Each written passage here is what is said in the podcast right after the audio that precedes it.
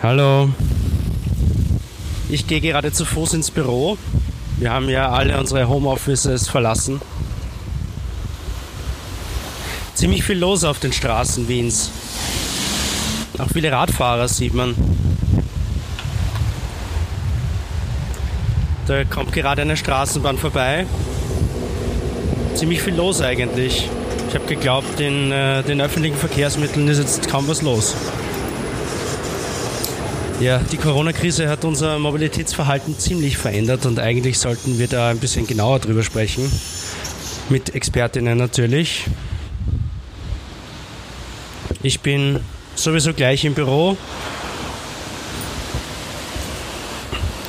Kurz die Tür aufsperren.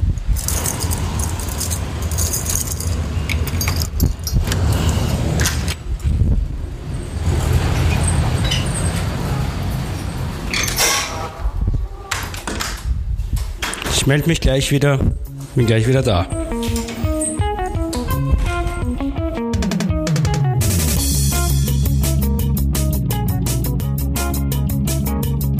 Hallo und herzlich willkommen bei Peter Schul, dem Podcast der Österreichischen Energieagentur.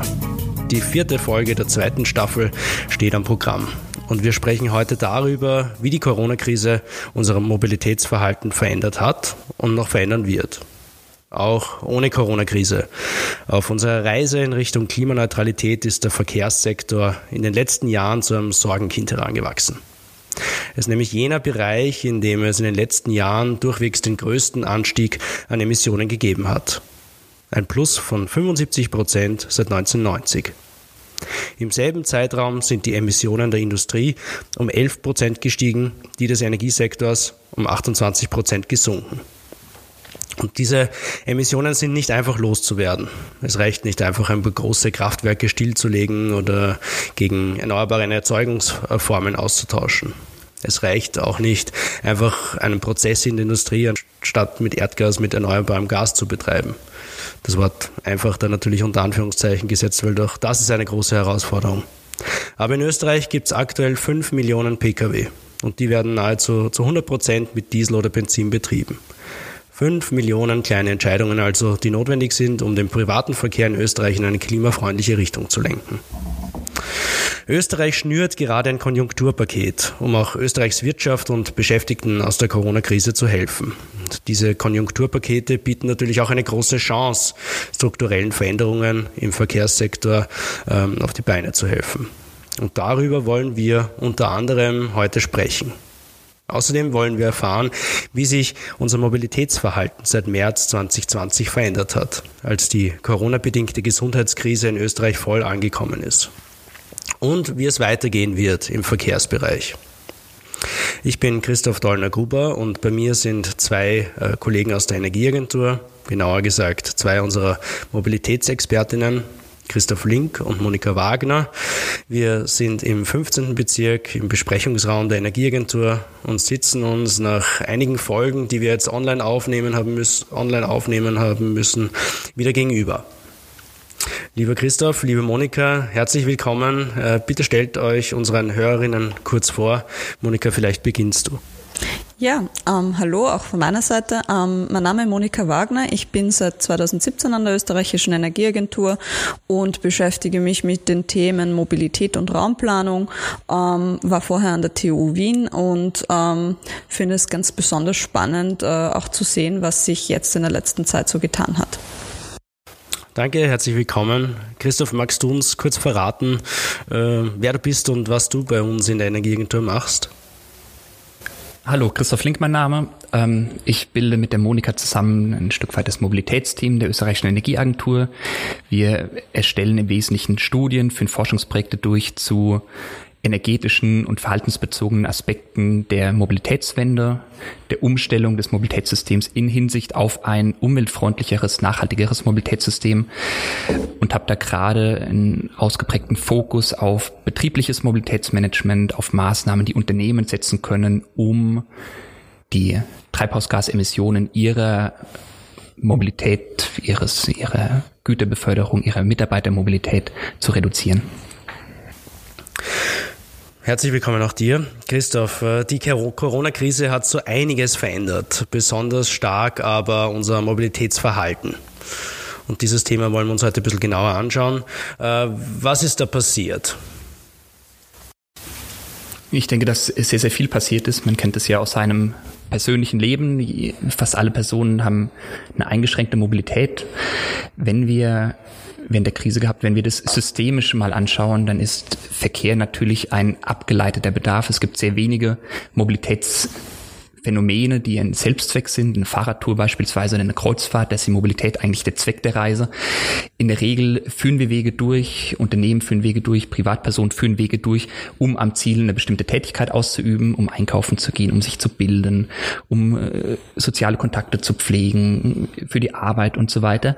Und in der Krise sind ja einfach sehr viele dieser Tätigkeiten nicht möglich gewesen, beziehungsweise sind von zu Hause aus erledigt worden. Es waren viele Leute in Kurzarbeit, es waren viele Leute im Homeoffice, die Schulen waren geschlossen, die Kindergärten waren geschlossen, äh, die Geschäfte waren teilweise geschlossen, alles außerhalb von, von Drogerien und, und Lebensmittelhandel im Wesentlichen. Ähm, was bedeutet, dass es einfach wenige Gründe gab, das Haus zu verlassen, die Wohnung zu verlassen. Leute sind zu Hause geblieben und wenn sie unterwegs waren, dann haben sie andere Verkehrsmittel verwendet. Monika, du hast dir ein paar äh, Details dazu angeschaut. Google hat da Bewegungsmuster rausgegeben, gell? Richtig. Ähm, Google hat zwei äh, wesentliche Dinge publiziert. Das eine ist ähm, die Routenabfrage bei den Google Maps beispielsweise, also beim Routenplaner, hat deutlich zugenommen. Und was ganz spannend ist, äh, Google hat auch einen Mobility Report äh, oder gibt jetzt regelmäßig einen Mobility Report heraus, veröffentlicht das. Und zwar nämlich für 130 Ländern. Und da kann man aufgrund der ähm, Standortdaten der Google-Nutzer ähm, sehen, wie das Personenaufkommen sich verändert hat. Das wird gegliedert nach Zielort, also äh, wo wollte ich hin, also bin ich an, in einem Restaurant oder in einer Apotheke und das wird für uns äh, in Österreich auch nach Bundesland aufgedröselt. Ganz spannend. Also die ganze, äh, die generelle Tendenz, äh, die man gesehen hat, ähm, Ende Mai 2020 ähm, haben alle westlichen Länder wieder ähm, ein etwa so um die 60 Prozent des Personenaufkommens äh, von vor der Krise wieder verzeichnet. In Österreich gab es den stärksten Rückgang Anfang April 2020 ähm, und das vor allem bei den Besuchen in Restaurants, Cafés, bei öffentlichen Verkehrsmitteln und ähm, bei den Personen, die an ihren Arbeitsplätzen sind. Und das, dort war es zum Beispiel mit minus 80 Prozent Personenaufkommen. Aufkommen. Ende Mai 2020 wurde im ÖV ähm, noch immer ein Minus verzeichnet, allerdings nicht mehr so hoch, und zwar nämlich 37 Prozent ähm, im Vergleich zu der zu einer Phase vor Corona. Und an den Arbeitsplätzen waren es dann auch nur noch 29 Prozent. In Restaurants, ähm, Cafés und so weiter waren es dann nur noch 22 Prozent Minus beim Personenaufkommen. Mhm, weil die dann auch wieder äh, aufgesperrt haben. Richtig. Es gab natürlich auch mehr Nachfrage zum Teil, und zwar nämlich dort, äh, wo es um Freizeitaktivitäten beispielsweise geht. Also die Leute waren ja zu Hause eingesperrt ähm, im weitesten Sinne, ähm, sollten ja nicht hinausgehen, ähm, außer eben sich zu bewegen. Und in Parks beispielsweise, sehr stark schwankend natürlich, gab es aber zwischenzeitlich immer wieder ein Plus von bis zu 80 Prozent. Etwa Mitte Mai 2020 war da der Peak zu verzeichnen. Interessant auch der Vergleich zu den Daten ähm, der Bewegungsprofile aus Schweden. Ähm, da sind ja ganz andere Maßnahmen gesetzt oder es ist ein anderer Weg gegangen bei, worden bei den Maßnahmen und im Grunde aber haben wir ungefähr denselben Effekt verzeichnet, der vielleicht nicht ganz so deutlich beim Rückgang war. Ähm, also der Rückgang beim Personenaufkommen war jetzt nicht ganz so ausgeprägt. Etwa in Restaurants wurden bis zu minus 40 Prozent verzeichnet. Ähm, Ende Mai 2020 sind die Schweden wieder auf demselben Niveau wie vor der Krise ähm, in diesem Bereich. Beim ÖV beispielsweise schwankten die Schweden immer so zwischen minus 20 und minus 40 Prozent. Und beim Personenaufkommen am Arbeitsplatz schwankten sie zwischen 30 und minus 10 Prozent. Mhm. Das heißt, ähm, in Österreich sind mehr Leute in den Park gegangen. Das liegt wahrscheinlich auch daran, dass das Wetter äh, zu Zeiten des Lockdowns wirklich gut war. Ähm, Aber natürlich, wir waren viel zu Hause, haben uns weniger fortbewegt. Äh, Christoph, wie hat sich das auf die einzelnen Mobilitätsformen ausgewirkt? Mhm. Flugverkehr, Öffis, Pkw, Radverkehr, Sharing-Systeme. Kannst du uns da ein bisschen einen Einblick mhm. geben? Genau. Ähm, es gab stark unterschiedliche Wirkungen auf die einzelnen Verkehrsmittel, was ganz evident ist, ist, dass der Flugverkehr im Wesentlichen eingebrochen ist. Wir haben äh, Zahlen vom Flughafen in Frankfurt, ähm, dass die, die, die Anzahl der Passagiere äh, um 95 Prozent, das muss man sich überlegen, fünf von 100 Fluggästen fliegen noch, um 95 Prozent eingebrochen ist in der Krise. Ähm, seitdem haben wir, das war Mitte Mai, 11. bis in der Woche vom 11. bis zum 17. Mai, seitdem haben wir wieder Zuwächse. Das ist das Phänomen, das wir eigentlich bei allen Verkehrsmitteln beobachten. Wir haben einen starken Rückgang und danach haben wir wieder einen Anstieg. Es gibt allerdings natürlich Verschiebungen zwischen den Verkehrsmitteln. Wir haben ähm, beim Pkw-Verkehr insgesamt einen relativen Bedeutungsgewinn. Wir haben einen starken relativen Bedeutungsgewinn beim Radverkehr. Wir haben zum Beispiel Zahlen von den Zählstellen in Wien zur Verfügung ähm, und demnach sind im April 2020 20 Prozent mehr Fahrräder gezählt worden an den Zählstellen als im Jahr davor. Jetzt sagt man sich 20 Prozent, hm, vielleicht hätte ich mir sogar noch mehr erwartet. Ähm, man muss aber berücksichtigen natürlich, dass, wie eingangs angeführt, viele Ziele gar nicht äh, offen waren, viele Wege gar nicht durchgeführt wurden. Fahrradfahrer sind wie alle anderen Leute im Homeoffice gewesen, waren in Kurzarbeit und trotzdem wurden noch 20 Prozent mehr Wege gezählt. Also wenn man das hochrechnet auf eine, auf eine Situation, in der eben alle Ziele erreichbar gewesen wären, weil die Leute auch viel einkaufen gehen können und, und weil die Büros offen sind beispielsweise, dann wäre der Anstieg noch deutlich stärker ausgeprägt gewesen. Sogar in der Situation dieser Einschränkungen haben wir einen starken Anstieg. Ähm, der Leidtragende in Österreich, in Europa der Entwicklung ist der kollektive Verkehr, der öffentliche Verkehr. Ähm, es gibt jetzt eine Erhebung der TU Wien zur Corona-Krise, ähm, zu der Wahrnehmung von Verkehrsmitteln, die jetzt vor kurzem veröffentlicht wurde, also eine sozusagen eine Live-Befragung mehr oder weniger, ähm, wo sich zeigt, dass sehr viele Leute subjektiv Bedenken haben, öffentliche Verkehrsmittel zu verwenden. Das ist auch der Eindruck, den man in, in ganz vielen Gesprächen im privaten Umkreis gewinnt. Ähm, es gibt da immer so eine gewisse diffuse Sorge, Angst, in öffentliche Verkehrsmittel einzusteigen. Manche Leute, das ist eine, eine, eine zweiseitige Problematik, vielleicht sogar ein Stück weit. Manche Leute stören sich an den Gesichtsschutz, an den Mund-Nasenschutz, den sie tragen müssen. Andere Leute ist einfach die Nähe mit fremden Menschen unlieb und so weiter. Ähm, was bedeutet das in der Summe, und das ist auch, auch ganz evident, ähm, das Fahrgastaufkommen bei eigentlich allen öffentlichen Verkehrsbetrieben äh, zurückgegangen ist.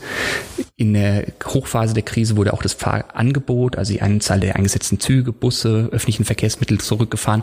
Hier sind wir wieder beim Fahrplanbetrieb, beim üblichen. Es fahren also wieder äh, gleich viele Fahrzeuge wie vor der Krise, allerdings sind sie schlechter besetzt.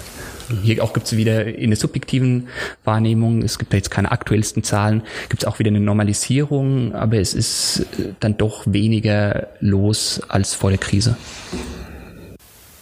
Also Flugverkehr massiv abgenommen, öffentlicher Verkehr auch stark zurückgegangen. Ähm, der Radverkehr hat dann in Teilen wieder zugenommen, ist auch mehr geworden. Mhm. Äh, die aktive Mobilität ist ja auch ähm, wichtig, um die Umwelteffekte des Verkehrs äh, zu reduzieren. Mhm. Die Corona-Krise hat und wird die Treibhausgasemissionen im Verkehrsbereich äh, stark sinken lassen, ja, ähm, zwischenzeitlich sinken lassen. Das könnte auf das ganze Jahr 2020 bezogen, je nachdem wie schnell die wirtschaftliche Erholung äh, funktionieren wird, äh, um bis zu minus 14 Prozent weniger sein, bis zu minus 14 Prozent. Aber diese Emissionen kommen ja wieder, weil sich strukturell bis auf ein paar kleinere Ausnahmen nicht viel geändert hat. Äh, wie hat sich das Zurückfahren in den anderen Bereichen auf die Umwelt generell ausgewirkt, also abseits der CO2-Emissionen, eher was Feinstaub und NOx betrifft? Mhm. Also ist es ganz evident, dass auch weniger Pkw gefahren wurde, weniger LKWs gefahren sind. Da haben wir ganz klare Indikatoren dafür. Ähm, in der Summe wurde weniger konventioneller Treibstoff verbraucht. Wenn ich konventionellen Treibstoff, also Benzin, Diesel verbrenne, entstehen Treibhausgasemissionen, entstehen verschiedene ähm, Luftschadstoffe Und durch die, die absolute Abnahme des Pkw- und Lkw-Verkehrs ist eben erstmal weniger emittiert worden. Bei Feinstaub haben wir ein Stück weit eine spezifische Situation, dass Feinstaub äh, stark auch von Wetterphänomenen beeinflusst wird und dass es eine ganze große Vielzahl an verschiedenen Emissionsquellen gibt, ähm, auch natürliche Feinstaubquellen und so weiter. Deswegen sehen wir bei Feinstaub äh, kein einheitliches Bild. Ähm, wir sehen Allerdings bei Stickoxidemissionen sehen wir einen relativ deutlichen Rückgang. Ähm, da gibt es beispielsweise Zahlen vom, vom Deutschen Umweltbundesamt, die das ganz klar nachweisen für verschiedene Zählstellen und für verschiedene Bundesländer in Deutschland. Ähm, die gehen von bis zu minus 40 Prozent Stickoxidemissionen während der Hochphase der Reduktion des Pkw- und Lkw-Verkehrs aus. Wir haben hier natürlich auch deutlich unterschiedliche Befunde. Es gibt Zählstellen auch in Österreich, an denen mehr Schadstoffe gemessen wurden. Es gibt Zählstellen, also oder Messstellen, an denen weniger Emissionen gemessen wurden. Und es gibt scheinbar stark unterschiedliche räumliche und auch zeitliche Phänomene, dass äh, gerade auch städtische Messstellen, an denen vorher viel öffentlicher Verkehr war, wenig Pkw-Verkehr, dass hier ein Zuwachs an Pkw-Verkehr aufgrund dieser, dieser, dieses Unwohlseins öffentlicher Verkehrsmittel zu verwenden, zu verzeichnen ist, was sich dann auch in Schadstoffemissionen niederschlägt. Ein wesentlicher Faktor für diese Schadstoffemissionen ist natürlich der Straßenverkehr und da ähm, vor allem äh, durch Pkw. Ähm, weil es so viele davon gibt. Äh, wie sieht es auf diesem Bereich mit äh, Neuzulassungen aktuell aus? Haben sich die Zahlen da durch die Corona-Krise verändert? Ja, also die Corona-Krise hat einen ganz enormen Einfluss auf die äh, Zahl der Neuzulassungen. Und zwar haben wir ähm, generell ein äh, Minus von 70 Prozent verzeichnet in April. Auf Jahressicht gesehen äh, rechnen einige Experten damit, dass es ein Minus von 30 bis 40 Prozent bleiben wird. Allerdings ähm, hat sich auch gezeigt, dass ähm, das batterieelektrische Fahrzeug ähm, hier ein geringeres Minus aufweist. Also im April waren etwa 9 Prozent gegenüber April 2019. Ähm, beim konventionellen Fahrzeug ist das Minus dann doch schon deutlich größer, das sind etwa 47 Prozent. Ähm, das ist natürlich äh, zu einem Stück auch äh, ein statistischer Effekt, weil natürlich E-PKWs häufig zeitversetzt ausgeliefert werden. Ähm, Generell allerdings ist es sicherlich ähm, so, dass man auch hier sehen kann, also im ähm, dass wir da deutlich an an eine geringere Auswirkung der batterieelektrischen Fahrzeuge bei den Neuzulassungen ähm, durch die Corona-Krise gesehen haben. Äh, was sich schon zeigen könnte, ist, äh, es sind ja jetzt un, äh, unsichere Zeiten oder für manche Unternehmen auch schwierigere Zeiten. Es wird sich erst in der Zukunft zeigen, wie sich das weiter auswirken wird ähm, bei den Neuzulassungen von E-Fahrzeugen. Also es könnte schon äh, passieren, dass der ein oder andere Unternehmer sich vielleicht für Neuanschaffungen jetzt nicht mehr ähm, begeistern lassen will oder die zumindest aufschiebt. Wir sehen auch, die Automobilindustrie hat äh, gerade sehr schwierige Zeiten. Sie war schon vor der Corona-Krise ein bisschen angeschlagen sozusagen, also nicht äh, zuletzt wegen strengeren Vorschriften hatten wir auch das Problem des Imageverlusts, der hohe gesellschaftliche Druck, äh, der der Industrie zu schaffen gemacht hat. Und ähm, die Verkaufszahlen waren jetzt nicht die besten, außer am chinesischen Markt. Aber in der Krise ist der Neuwagenmarkt natürlich komplett eingebrochen. Ähm, und auch für diese Unternehmen gilt ein äh, schwieriges wirtschaftliches Umfeld ist oft aus Sicht des Unternehmens nicht ideal für hohe Investitionen und ähm, hier werden wir gespannt sein, was sich ähm, in dieser Branche noch so tun wird dieses Jahr. Mhm. Gut, die Konjunkturpakete werden da sicher auch nachzuhelfen äh, wissen, was die Beanreizung von Investitionen in saubere Fuhrparks betrifft. Deutschland hat da jetzt ein Konjunkturpaket aufgelegt und äh, nochmal die Prämie für Elektromobilität erhöht.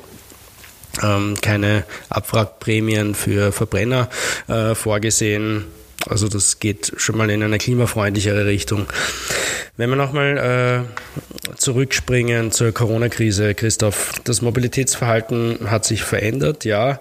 Ähm, Vielleicht kannst du uns noch mal kurz einen Einblick geben, wie sich äh, der Radverkehr verändert hat. Der gilt ja auch als wesentlicher Aspekt dafür, ähm, klimafreundlich sich fortzubewegen und uns dann einen Ausblick zu geben äh, für die Zeit nach der Corona-Krise, jetzt wo die Containment-Maßnahmen wieder gelockert worden sind. Was glaubst du, kann dieses Momentum dann auch für aktive Mobilität gehalten werden?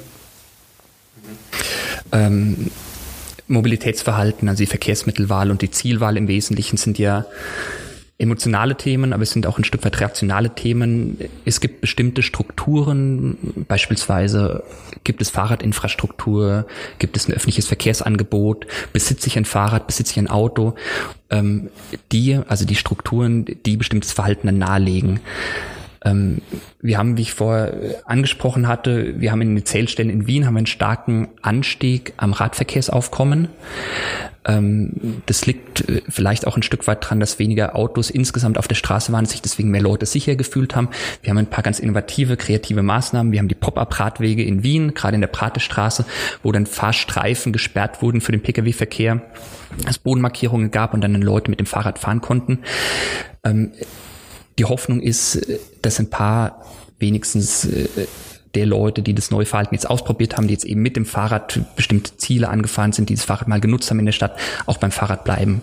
Das Problem natürlich ist eben, dass die Infrastruktur auch bedingt, wie Leute unterwegs sind und die Radinfrastruktur ist in vielen Städten in Österreich, gerade in Wien, aber auch überörtlich, wenn wir zum Beispiel über Highways, also Radhighways reden, also Schnellfahrstrecken für Fahrräder, relativ schlecht ausgebaut. Es ist häufig unsicher, es ist häufig gibt es kein geschlossenes Radwegenetz, es gibt zu wenig Abstellanlagen an, an bestimmten Punkten wie Bahnhöfen.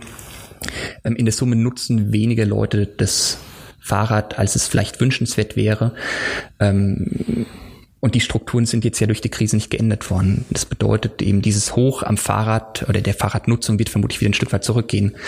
Die Hoffnung ist, ähm, dass eben verschiedene Leute jetzt sich durch das Neue, durch das Ausprobierte, durch das persönlich Erfahrene auch ein Stück weit überzeugen lassen. Es gibt da sehr viele verhaltenstheoretische Konzepte dazu, dass ich, wenn ich in Mobilitätsverhalten ändern möchte oder generellen Verhalten ändern möchte, dass ich dann erstmal irgendwas ausprobieren muss. Erst muss ich mich damit beschäftigen, ich muss Informationen sammeln, ich rede vielleicht mit anderen Leuten drüber, ich muss ein Bewusstsein bilden, dass ich irgendwas ändern möchte.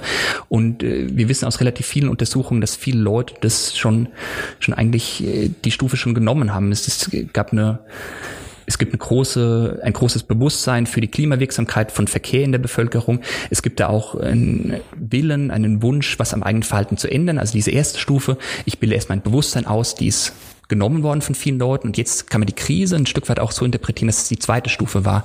Ähm, ich probiere auch einfach wirklich mal was aus. Ich probiere mal, wie fühle ich mich denn auf dem Fahrrad? Ist es sicher? Ist es angenehm? Ist es komfortabel? Ähm, und die dritte Stufe wäre eben, dass ich aus diesem versuchsweise umgesetzten Mobilitätsverhalten eine neue Gewohnheit herausbildet. Und das sind wir jetzt natürlich in, gerade in der Gunstphase. Jetzt ist natürlich das Wetter wieder schlechter geworden. Wir haben relativ viel Niederschlag in Österreich oder auf jeden Fall in Teilen von Österreich. Ähm, aber trotzdem kommt jetzt der Sommer und, und es wird prinzipiell wärmer und das ist so eine, so eine, eine lange, lange Gunstphase. Erst wenig Pkw-Verkehr, freie Straßen ausprobieren, jetzt eine Gunstphase fürs Fahrradfahren vom Wetter her, dass sich dann eben viele Leute überzeugen lassen, wirklich aktiv mobil zu sein und mögliche Einbrüche bei der öffentlichen Verkehrsnutzung dann reduziert werden. Mhm. Das heißt, ähm damit sich die aktive Mobilität tatsächlich breit machen kann, braucht es auch die entsprechende Infrastruktur, äh, muss an der geschraubt werden. Ich glaube, das ist ja auch schon ein, ein, einer der wenigen Punkte des Konjunkturpakets in Österreich, die bekannt sind, dass das ein wesentlicher Aspekt sein soll.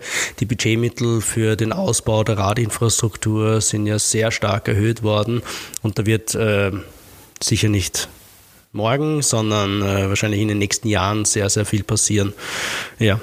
Ähm, Genau, es gibt aber auch äh, jetzt auf europäischer Ebene gibt es sehr gute Beispiele, sehr schöne Beispiele aus Brüssel, aus Mailand, ähm, dass großflächig beispielsweise Innenstädte in Brüssel, das gesamte Gebiet innerhalb vom Ring als Begegnungszone, wir kennen das aus österreichischen Städten auch, also aus einer Zone, ein Verkehrsraum, in dem alle Verkehrsteilnehmer gleichberechtigt sind und die Durchschnittsgeschwindigkeit ähm, begrenzt ist auf 20, auf 30 kmh.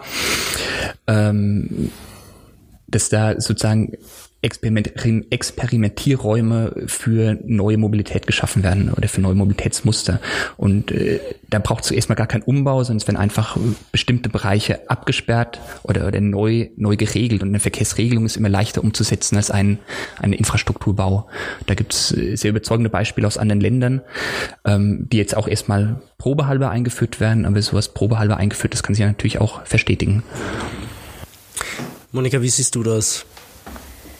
Ja, also ich glaube, im Grunde ist es natürlich so, dass wir eine Prognose für die Entwicklung des Verkehrsaufkommens, äh, insbesondere nach Verkehrsmitteln, das ist immer schwierig, das fällt aber der Wissenschaft immer schon schwer. Also das ist jetzt nichts äh, Neues oder nichts äh, Corona-Krisenspezifisches. Generell glaube ich aber schon, dass es zulässig ist, ähm, zu, zu vermuten, dass sich zwar kurzfristig aus Angst vor einer Ansteckung beispielsweise der öffentliche Verkehr für gerade die alltäglichen Wege, also beispielsweise den Arbeitsweg, zwar noch etwas schwerer tun wird, aber mittelfristig ähm, wird sich das, glaube ich, auch wieder beruhigen. Und zwar insbesondere eben bei Wegen, die für die Arbeit notwendig sind und die beispielsweise in eine größere Stadt oder so führen. Ähm, und zwar, warum glaube ich das? Ähm, die Kosten für den Arbeitsweg, wenn man sie mit dem Auto statt mit dem äh, öffentlichen Verkehr zurücklegt, sind natürlich deutlich höher. Dann ähm, war zwar während der Corona-Phase die Stellplatzsituation in den Städten und die äh, Stellplatzbewirtschaftung ausgesetzt und somit eine, eine günstige Stellplatzsituation ähm, vorzufinden. Sprich, Allerdings, man hat sich überall hinstellen können, wo man eigentlich wollte. Richtig, das heißt, und, und auch Kurzparkzonen ja, waren äh, nicht genau. mehr gültig. Ja. Ähm, auch das ändert sich natürlich, hat sich schon geändert in den allermeisten Städten. Ähm, mhm. Und das macht natürlich die Situation für den Pendelnden äh, mit dem Pkw, mit dem eigenen natürlich deutlich schwieriger. Und es ist natürlich die Kostenfrage. Und schlussendlich wird man sich am Ende des Jahres fragen wollen, wofür gebe ich mein Geld aus? Möchte ich es ähm, äh, ausgeben fürs Pendeln mit dem Auto oder möchte ich vielleicht in den Urlaub fahren? Und mm, na gut, die Benzin- und Dieselpreise sind aktuell auf einem sehr niedrigen Niveau. Also das spricht wahrscheinlich auch nicht gerade für die Wahl des öffentlichen Verkehrsmittels. Ja. Aber selbst dann, also der öffentliche Verkehr ist äh, eigentlich, wenn man es äh, alles zusammenrechnet, was man rechnen müsste, also ja. ähm, ist er einfach konkurrenzlos billig im Vergleich zum Pkw. Das stimmt schon. Also ich glaube, die Angst ist vielleicht das, was äh, die Leute heut, heute noch oder kurzfristig noch äh, anhält, sozusagen. Ähm, da mehr Geld zu investieren, aber mittelfristig glaube ich, dass das äh, dass dieser Effekt verpufft und dass es äh, wieder zurückkommen wird zu einer ähnlichen Situation wie vor der Krise. Ähm, es gibt aber natürlich auch Kolleginnen und Kollegen, die äh, die befürchten, dass der Imageverlust des öffentlichen Verkehrs doch deutlich größer ist und dass sich der öffentliche Verkehr deswegen ähm, doch deutlich schwerer tun wird. Mhm. Künftig. Ähm, auch spannend finde ich, ähm, was man vielleicht jetzt nicht so mitgekriegt hat, weil eben äh, Corona so ein äh, alles äh, dominierendes Thema war. Aber seit 5. Mai diesen Jahres ähm, gibt es jetzt auch eine Auto-Abo-Plattform in Österreich, ähm, die auf den Markt gekommen ist. Viva la Car heißt diese Plattform. Da hat ein Stuttgarter gegründet ähm, und da geht es ja darum, dass äh, Autohändler ihre jungen Gebrauchtwagen sozusagen hier anbieten können und ähm, die Idee ist nicht das Fahrzeug zu kaufen, sondern es zu mieten. Ähm, und das aber wie im großen Unterschied zu anderen Autovermietungen wie Sixt oder Herz äh, nicht, ähm, weil man das Fahrzeug ganz kurzfristig, beispielsweise im Urlaub oder so, ähm, in einem anderen Land mieten möchte, sondern für den alltäglichen Gebrauch zu mieten. Und das auch noch verknüpft mit einer recht äh, kurzen Kündigungsfrist ermöglicht es relativ flexibel ähm, auch wieder auf das Auto zu verzichten. Ähm, und das wird noch spannend, ähm, ob sich das nicht insbesondere auch vor dem Hintergrund der Erfahrungen mit der Corona-Krise, ähm, wie sich das dann künftig entwickeln wird in der Mobilitäts, äh, im Mobilitätsverhalten der Personen. Mhm, okay. Äh, Christoph, ein, ein, Auto nicht zu besitzen, sondern per Leasing äh, zu haben oder sich zu mieten, ist ja oft auch in, in Unternehmen gang und gäbe, wenn es um deren Flotten geht. Äh, welche Möglichkeiten hat ein Unternehmen jetzt? Ähm, für eine, eine Fuhrparkumstellung, beziehungsweise auch vielleicht diese Phase der Krise zu nutzen, äh, um sich da damit auseinanderzusetzen? sind jetzt natürlich in einer, in einer Stück weit in schwierigen Situation. Also die Monika hat natürlich recht, es wird sich vieles wieder normalisieren. Die Frage ist, äh, was passiert denn, wenn der Anteil der Radwege, der, der öffentlichen Verkehrsmittelnutzung am Model Split, also die Aufteilung auf die Verkehrsmittel um drei Prozentpunkte in Wien beispielsweise niedriger ist, dann bedeutet es Hunderttausende von zusätzlichen Wegen oder von Wegen, die mit anderen Verkehrsmitteln zurückgelegt werden und äh, viele werden dann natürlich dann doch mit dem Pkw zurückgelegt. Was bedeutet das für Unternehmen? Ähm, dass viele ihrer Mitarbeiterinnen mit dem Pkw zur Arbeit kommen. Das bedeutet wieder, dass man Parkplätze schaffen muss oder dass man Parkplätze vorhalten muss und Parkplätze sind einfach sehr, sehr teuer. Ähm, und die Frage ist, ob Unternehmen nicht jetzt Maßnahmen ergreifen können, um diese meiner Meinung nach drohende Gefahr, dass der ÖV dauerhaft ein Stück weit an seiner Relevanz verliert, ähm, die, dieser Gefahr zu begegnen und gleichzeitig vielleicht den Umstieg auf aktive Mobilität, gerade eben auf das Radfahren zu unterstützen. Da gibt es einfach sehr überzeugende Beispiele aus Österreich in dem Unternehmen eine sehr gute Fahrradinfrastruktur geschaffen haben, ähm, Fahrradabstellanlagen, Duschen, Umkleideräume und so weiter, ähm, Lademöglichkeiten für, für E-Bikes. Es gibt jetzt gerade den Versuch, Jobräder stärker zu forcieren, dass eben das Unternehmen dem Mitarbeiter ein Fahrrad zur Verfügung stellt. Da kann es dann auch durchaus um um relevante Summen gehen, wenn es um, um, e, e um Pedelecs geht, um E-Bikes. Ähm, da können die Unternehmen, kann jedes Unternehmen für sich prüfen, ähm, wäre das nicht vielleicht eine Möglichkeit, das ist eine, ein großer Beitrag zur, zur Mobilitätswende, ähm, auch zur Gesundheit der Mitarbeiter, ähm, insgesamt sehr überzeugend. Es gibt andere Möglichkeiten. Es gibt gerade ähm, vielleicht ein Zeitfenster, in dem man über die Forcierung von Mitfahrbörsen im Unternehmen reden kann. Sehr häufig so, dass die Wege der Mitarbeiter zum Unternehmen relativ gleich sind und dass viele, viele Mitarbeiter aus einem Ort anreisen und zur selben Zeit natürlich am Unternehmensstandort sein müssen. Und jeder fährt aber mit dem eigenen Auto und das ist ja gar nicht notwendig. Man kann ja auch gemeinsam fahren. Ähm, in Hinsicht auf Corona ist der Vorteil oder auf, auf mögliche Infektionen ist der Vorteil, dass ich nicht eben mit fremden Leuten, sondern mit den Leuten, mit denen ich sowieso am Arbeitsplatz ähm, zusammen bin, dass ich ähm, mit denen dann auch das Auto teile und dadurch keine zusätzliche Infektion Infektionsgefahr habe, gleichzeitig aber Kosten spare, jeder einzelne Mitarbeiter spart Kosten. Ähm, in Hinsicht auf den öffentlichen Verkehr gibt es die Möglichkeit von Jobtickets, die, das sind also Jahresfahrkarten, die vom Unternehmen den Mitarbeitern zur Verfügung gestellt werden. Der Mitarbeiter muss dafür keinen Sachbezug bezahlen, das Unternehmen kann die Ausgaben steuerlich geltend machen als Betriebsausgabe. Ähm, ist auch eine ganz, ganz tolle Möglichkeit, um eine Gefahr des Einbruchs zum ÖV zu entgegnen oder, oder dem was gegenüberzustellen. Es gibt jetzt gerade, wir machen ja das Dachmanagement von Klimaaktiv, ähm, von Österreichs großem Klimaschutzprogramm im Auftrag vom, vom Klimaschutzministerium ähm, und sind da sehr nahe auch an den Unternehmen, die Beratungsdienstleistungen durchführen. Ähm, da gibt es weitere Maßnahmen, die man umsetzen kann als Unternehmen auf mobilitätsmanagement.at. Wir als österreichische Energieagentur beraten auch sehr gerne in der konzeptionellen Phase ähm, gerade Flottenumstellungen, Elektrifizierung, ähm, vielleicht auch das Thema Wasserstoff sind Themen, die gerade jetzt auch vielleicht eine große Relevanz haben, weil sich ja Dinge eh ändern in der Krise und es gibt Möglichkeiten, ähm, auch Flottenzusammensetzung zu adaptieren. Wir wissen aus der Beratungstätigkeit von unserem vom, vom Programm Durchführenden, ähm, dass es gerade bei Unternehmen, gerade auch bei Kommunen jetzt gerade durchaus ähm, sehr ambitionierte Versuche gibt, die Flotten zu umzustellen. Ähm, und es ist ganz spannend, was da jetzt gerade passiert und was sich da in näherer Zukunft tun wird. Mhm, das ist ein super Gedanke eigentlich. Äh, in der Corona-Krise ändert sich ja sowieso alles. Das heißt, man könnte das durchaus auch zum Anlass nehmen, ähm, bisschen langfristigere äh, Weichen zu stellen, um da zukunftsfähig aufgestellt zu sein. Ähm, bei Petterjoule stellen wir regelmäßig auch eine Zahl, einen Artikel, eine neue Studie, eine Website äh, oder was auch immer vor, das wir unseren ZuhörerInnen gerne empfehlen würden. Das ist das Fundstück der Woche.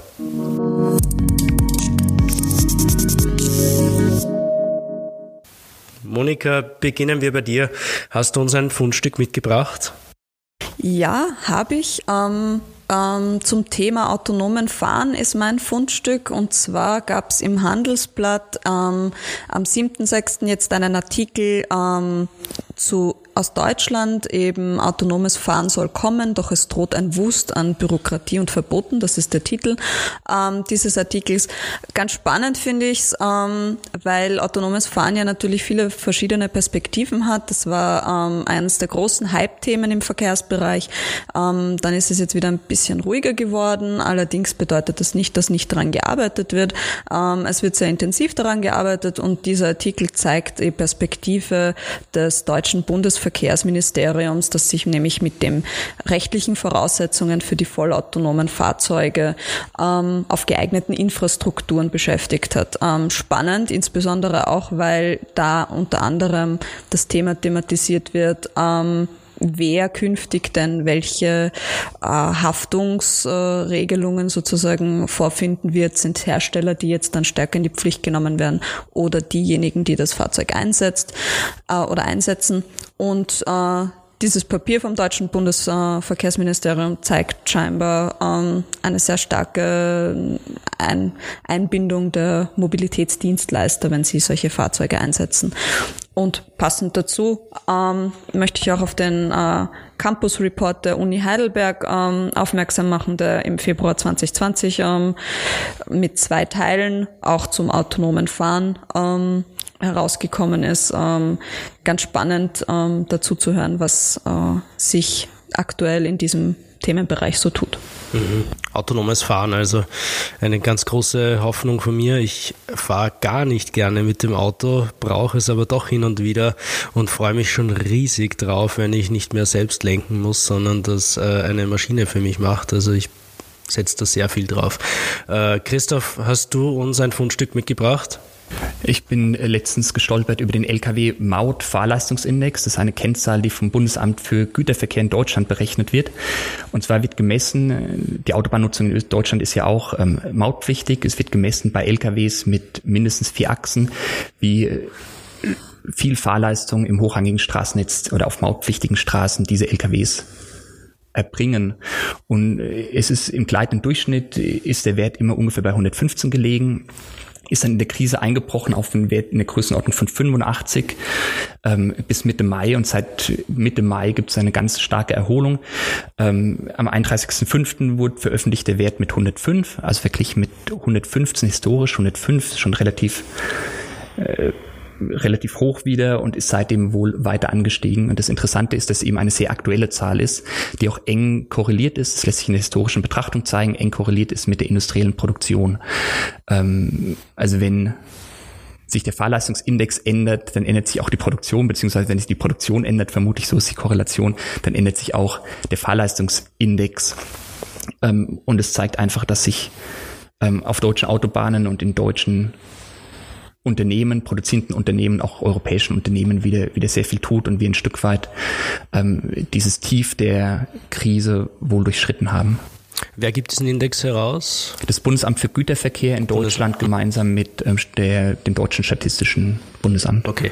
Wir werden für jene, die es interessiert, einen Link äh, in Show Notes zur Verfügung stellen. Links gibt es dann auch zum äh, Campus Report beziehungsweise zum Artikel im Handelsblatt. Äh, ich habe auch noch ein Fundstück mitgebracht.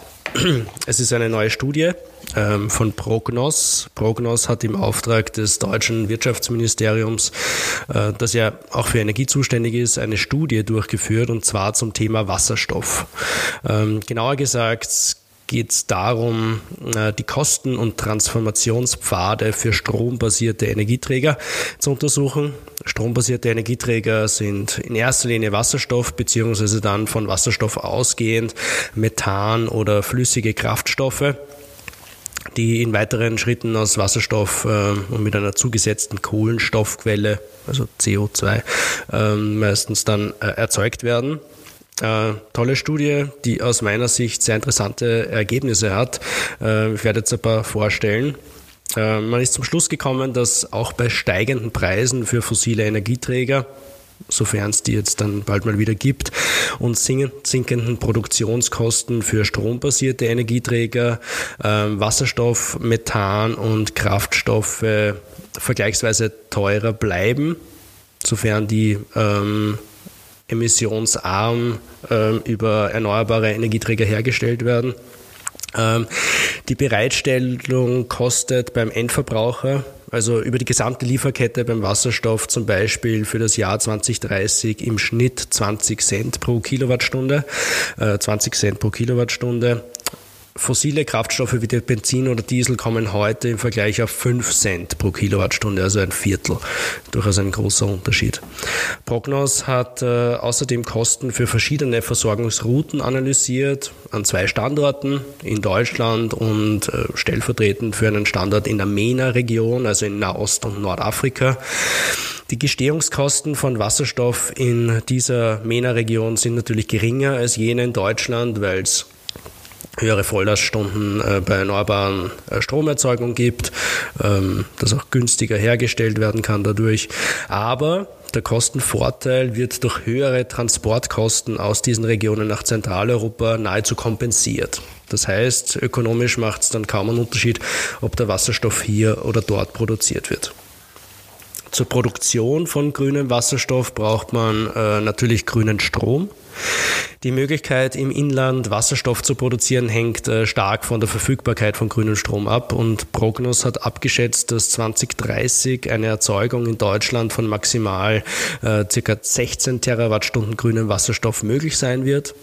Das sind umgerechnet rund 480.000 Tonnen Wasserstoff pro Jahr. Und das ist nur eine Spur mehr als das, was in Österreich für die Umstellung der Eisen- und Stahlerzeugung auf Wasserstoff notwendig ist. Unter Beibehaltung des aktuellen Outputs. So, und dann noch ein letzter Punkt. Äh, Prognos hat sich auch noch angesehen, wo Wasserstoff seine Anwendung finden könnte natürlich mit äh, rein deutscher Brille. Ähm, relativ schnell könnte und sollte Wasserstoff, äh, wenn es nach Prognos geht, in öffentlichen Bussen und Zügen eingesetzt werden. Ähm, soviel ich weiß, hat die Wien Energie bzw. die Wiener Linien gemeinsam mit der Wien Energie da gerade ein Projekt für einen Wasserstoffbus gestartet, ähm, aber auch in Zügen, äh, um Dieselloks auf nicht elektrifizierten Strecken zu ersetzen. Im schweren Lkw-Bereich sind strombasierte Energieträger eine Option, ja, äh, sagen die Studienautoren, allerdings erst, wenn geklärt ist, ob Oberleitungen nicht volkswirtschaftlich eigentlich besser sind.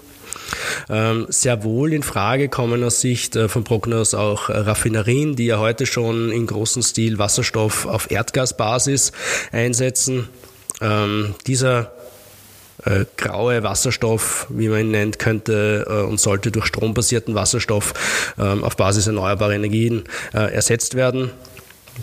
Und das ist auch äh, relativ kurzfristig möglich. Äh, langfristig interessant ist dann auch noch der Einsatz in der Chemieindustrie, äh, zum Beispiel für die Produktion von Ammoniak ähm, und wie schon gesagt bei der Stahlerzeugung in Form und in Form von synthetischen Kraftstoffen im Flugverkehr, wo es ja äh, kaum Alternativen äh, für emissionsarmen Betrieb gibt weil es in den Bereichen Raumwärme und Pkw-Verkehr deutlich effizientere und günstigere Alternativen gibt. Ähm, schon heute sollten strombasierte Energieträger dort eher nicht eingesetzt werden, meinten auch die Autoren. Da schließt sich auch der Kreis äh, zu unserem heutigen Mobilitätsthema. Wir haben darüber gesprochen, wie sich unser Mobilitätsverhalten während der akuten Phase des Lockdowns verändert hat, dass es durchaus die Befürchtung gibt, dass der öffentliche Verkehr ähm, äh, reduziert aus dieser Phase herausgehen könnte, aber dass es auch zarte Blüten der Hoffnung gibt, dass die Corona-Krise mittelfristig dazu führen könnte, dass mit dem verstärkten Radverkehr durchaus auch eine emissionsfreie Form der Fortbewegung an Boden gewinnt. Ich sage äh, danke an Monika und Christoph für ihre Einschätzungen und Expertisen. Vielen Dank fürs Kommen. Dankeschön. Besten Dank. Das war's für heute von uns. Wer es bis hierher geschafft hat, äh, bekommt mit äh, besonders äh, vielen Karma-Punkten heute nach Hause. Bis zum nächsten Mal bei Peter Joule, dem Podcast der Österreichischen Energieagentur.